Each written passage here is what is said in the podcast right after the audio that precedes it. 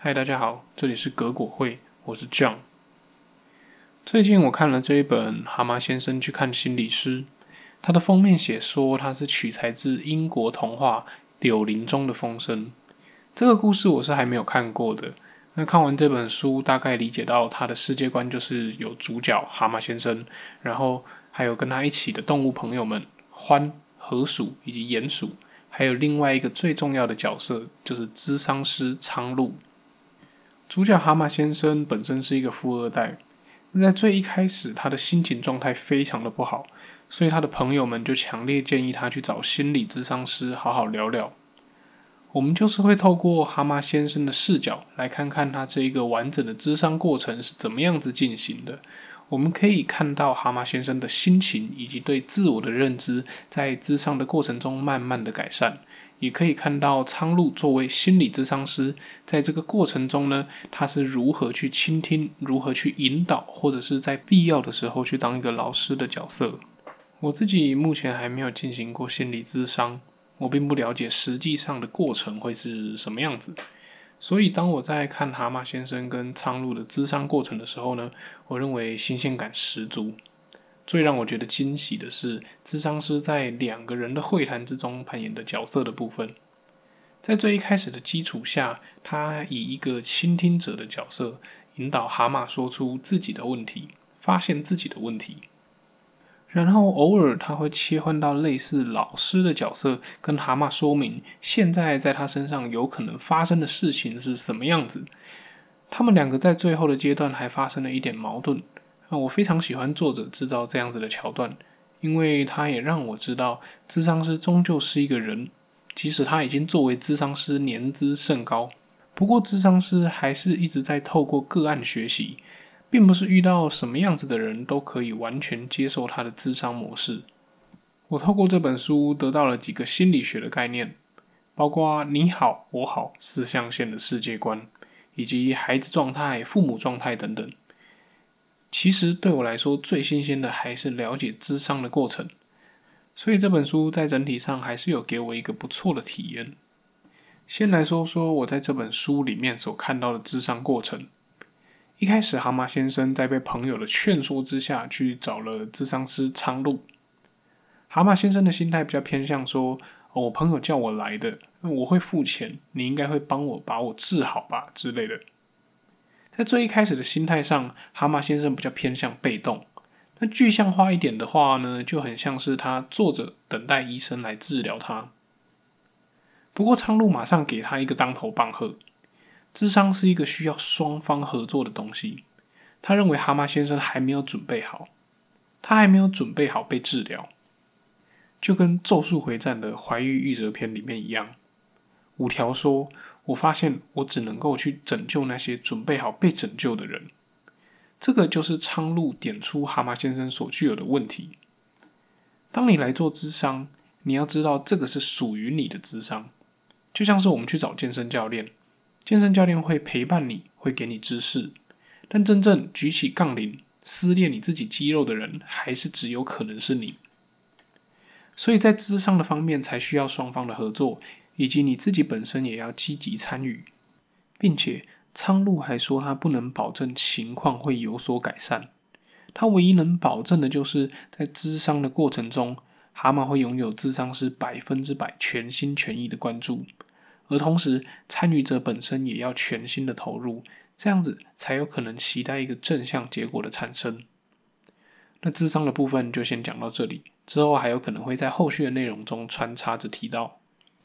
接着，我们来聊聊苍鹭在分析蛤蟆先生的情况之下所提到的一个儿童自我状态的概念。蛤蟆先生在智商的最一开始就提到他不开心。他认为自己没有什么价值，也把自己的生活搞得一团乱。有时候会投入某一些事情，不过他坚持没多久就会开始意志消沉，然后失去对事物的兴趣，就又回到那个熟悉的悲伤感觉里。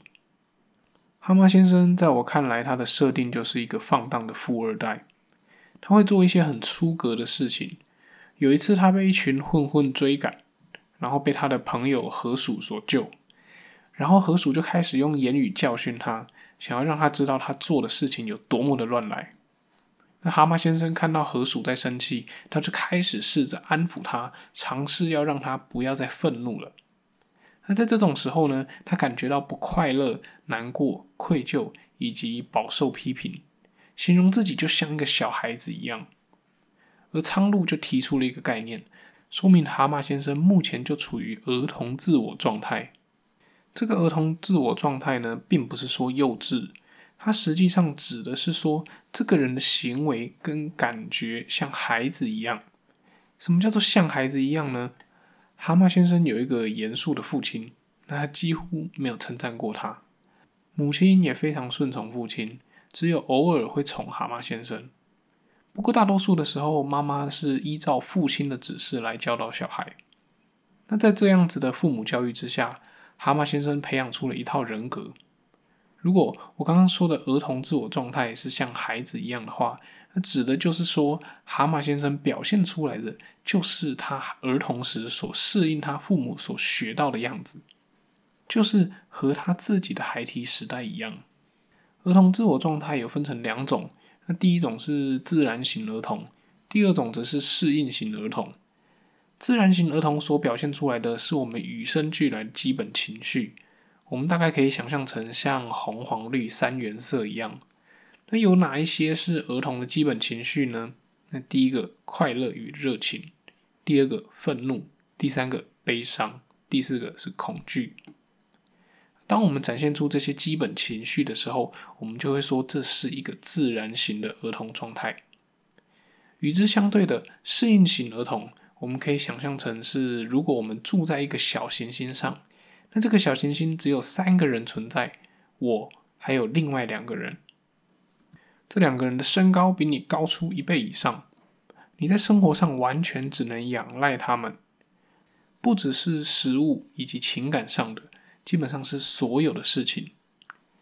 那他们其实对你还不错，而你也爱着他们，不过他们在某些时候会生你的气。你会有一些基本情绪，像是害怕、不快乐之类的。不过你没办法做的事情，就是你没有办法反驳或者是顶撞他们，因为他们孔武有力，而且事实上你需要他们才能活得下去。你也不能逃离。那像在这种时候呢，我们唯一活下去的方式，就是调整我们自己的行为，来尝试应应现有的状况，并活下去。刚刚提到的那个状况，就像是我们与父母之间相处的情况。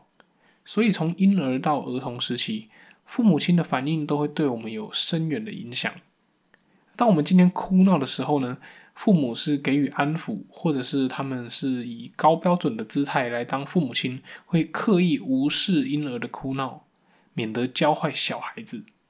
不管我们遇到的是什么样子的父母亲，我们就是会学着去适应他们。因为这个是我们的生存策略。透过适应，我们会有一套属于我们自己的处事模式来面对父母以及其他人。而这一套处事模式，就是我们活在这个世界上行事的基础。这个就是我们所说的适应性儿童。蛤蟆先生在他童年时期所学到的是附和、顺从、道歉以及依赖，而这些生存技能呢，也被他拿来对付他的朋友们。像是刚刚安抚河鼠的那个案例，这也解释了蛤蟆先生某些处事的模式。然后蛤蟆先生他就提出了一个疑问：为什么自然型儿童所具有的生气这个情绪啊，在我身上他没有体现出来呢？我基本上是完全不生气的那种人。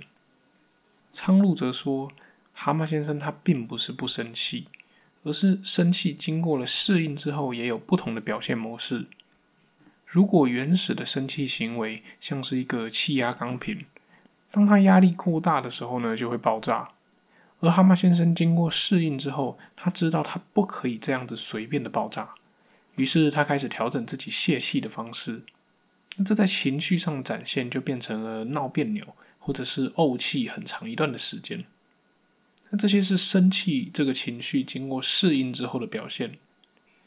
闹别扭跟怄气是适应性儿童的行为中最能够利用时间来稀释愤怒的一种例子，而且通常就是发生在小孩子在面对有权威的大人的时候呢，无法对抗的反应。即使我们到了长大之后，我们还是一样会有这一方面的行为。通常就是在输家在面对非常强大的赢家的时候的一种反应。那我们这边提到了儿童自我状态分成自然以及适应型。自然型就是我们在刚出生的时候所有的基本情绪，适应型则是在父母之下所培养出来去面对这个社会的衍生型的情绪。这个适应型儿童的个性呢，会到我们在长大之后依然跟随着我们。随着日子的推进呢，有一天蛤蟆先生的朋友老欢来到他的家里找他。老欢来找他的目的是为了要逼退他，让他不要再当地区小学的董事，因为老欢自己想要当。老汉是一个拥有强大自信以及自我的人，他讲出了蛤蟆先生非常多不好的地方，然后指出他现在的心情状态啊也没有那么好，不能够再作为一个董事了。然后还推荐他应该要怎么做才好，这样的行为呢，就让蛤蟆先生非常的不开心。等到智商的时候，蛤蟆先生就跟苍鹭说了这件事情。在经过苍鹭的启发之后，蛤蟆先生了解到老欢目前正是处于一个在孩子自我状态的对立面，也就是父母自我状态。当我们处于父母自我状态的时候，行为就会像父母一样，尝试着。把我们脑中的价值观和道德判断，以及我们的人生经验套在别人身上，我们会去左右好与坏。毕竟，我们想要教给我们的小孩一个正确的价值判断嘛。孩子的自我状态分成了两种，所以父母的自我状态当然也有不一样的分支。蛤蟆先生的爸爸就是属于挑剔型的父母。要怎么样去形容挑剔型的父母呢？三件事情。就是批评、愤怒以及严厉，这三个挑剔型父母的特征，也刚好能够把老欢的行为诠释的非常到位。当他在逼对蛤蟆先生的时候，他讲的每一句话都是批评跟挑剔。挑剔型父母也被苍鹭形容成像法官一样的存在，他们会去审判别人的对与错，然后尝试给别人定罪。我们不难想象，有一些父母的确是这样子来教导小孩的。那讲到审判的时候呢，蛤蟆先生就开始怀疑说：，那么为什么他自己本身并没有这种作为法官角色的一种父母状态呢？不过，当苍鹭引导蛤蟆先生试图挖掘内心，尝试去找出他是否会对某些事物进行审判以及定罪的行为的时候，他发现他忽略了一个人。他无时无刻不在给那一个人定罪，无时无刻不在给那一个人惩罚，而这个人就是蛤蟆先生他自己本身。发生在蛤蟆先生身上的，也是最强烈的一种父母状态，因为没有一种批评会比自我批评还要来得更强烈，也没有任何一个法官能够比自己审判自己的时候来得更加严苛。蛤蟆先生在面对自己的时候，总是给自己惩罚，以及在内心上的折磨自己。当法官跟自己是同一个人的时候，就像是对于本人而言，像是一种无期徒刑一样。能够跳脱这个思维模式的方法，就是我们要尝试着去停止审判自己，不要再给自己高标准。就像我们在上礼拜的拖延心理学里面有讲到，有些人有完美主义者一般的性格。那我们能否开始接受自己是个普通人，然后开始爱自己呢？那这个就是会处罚自己的人必须要面对的一个课题。在理解了我们有所谓的儿童自我状态以及父母自我状态之后，蛤蟆先生开始好一点了。他开始理解自己的儿童以及父母状态是怎么样去影响自己的，以及是在什么样子的想法下会让自己感到不开心。所以在某一次的智商中，他跟苍鹭咨询师说明。他最近感觉到他自己还有另外一种状态存在，这并不是儿童自我状态，也不是父母自我状态。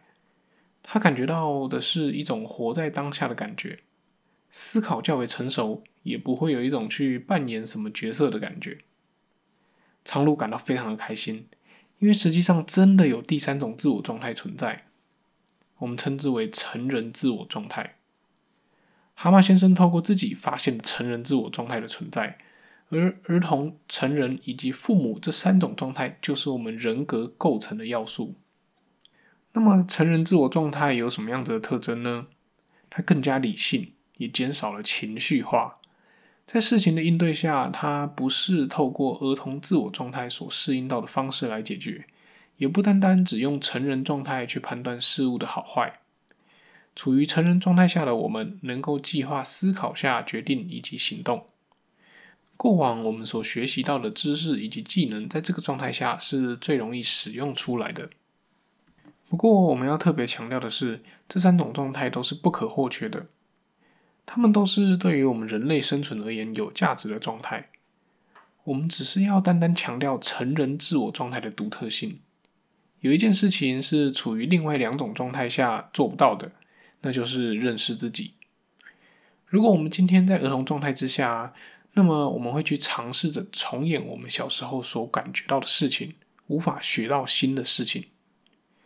如果你处于父母的状态下，那么，我们一样会去重复我们认为正确的价值观，并且会极力的表现，或者是让别人知道你的想法。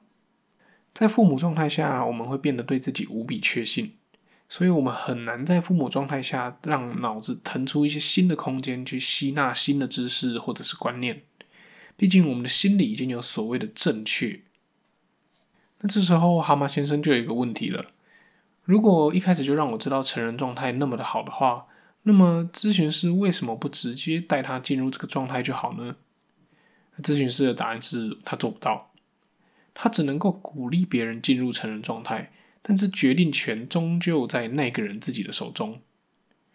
这就像是我们带狗狗出门散步，当我们认为它渴了，我们就拿水给它喝，不过我们并没有办法强迫它要不要喝水嘛。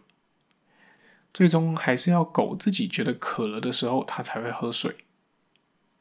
这是一个非常困难的过程，发现自己的状态是需要刻意去思考的。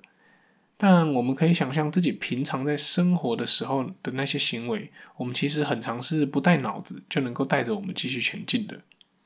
那样子的状态，就像是我们在扮演一个我们熟悉的角色，我们已经很清楚我们自己的儿童状态是什么样子，然后父母状态是什么样子，它就像是膝跳反应一样。对于我们的心灵上来说是反射动作，我们只要活着的时候就在扮演这些角色。苍鹭透过这样子的说法去延伸，很多时候会让我们自己感受到痛苦和折磨的行为是我们自己所选择的。不过这边的选择比较像是我刚刚所提到的膝跳反应，我们并不是有意识的在控制，我们并不是自己选择让自己痛苦。反而像是狗狗听到主人拿零食的声音就会流口水一样，它已经是内建在我们脑子里面了。当我们处于儿童状态或者是父母状态的时候，我们可能会比较喜欢责怪别人。如果我们现在进入了成人状态，我们知道某些痛苦是我们自己选择的，那我们是不是就可以开始做点什么？我们可以开始自己负一点责任，这绝对是好的事情。我们开始对于我们自己的心理状态有了掌控的权利，我们再也不需要去应应我们以前所发展出来的心理状态。现在我们已经有那个能力可以去改变我们自己了。这个就是成人状态主要的应用。最后，我们来聊聊一个叫做世界观的东西。我们今天画一个 x 轴跟 y 轴，x 的正向写上你好，然后在负的方向写上你不好。那在 Y 轴的正向，我们写上我好，然后在负的 Y 轴上面写上我不好，我们就可以透过这两个轴把世界分成四个象限，分别是你不好，我不好，你不好，我好，我好，你不好，以及我好，你也好。那这边的好呢，指的是任何意向上的好，任何方面的好。我们可以想象，如果有一个人处在你好我不好的这个世界观里面的话，这个人他在心理的状态上非常有可能是处于一种悲伤儿童的自我状态。在这个世界观里面会有什么样子的外显行为？那这个外显行为，苍鹭就把它形容成为我们会玩一个什么样子的游戏。如果你今天总是认为你好我不好，那你有可能是在玩一个我是倒霉鬼的游戏。你相信自己是最倒霉的。全世界的不幸都会发生在你的身上，那你也有可能是在玩一个叫做 PLOM 的游戏，这个是 Poor Little Old Me 的简称。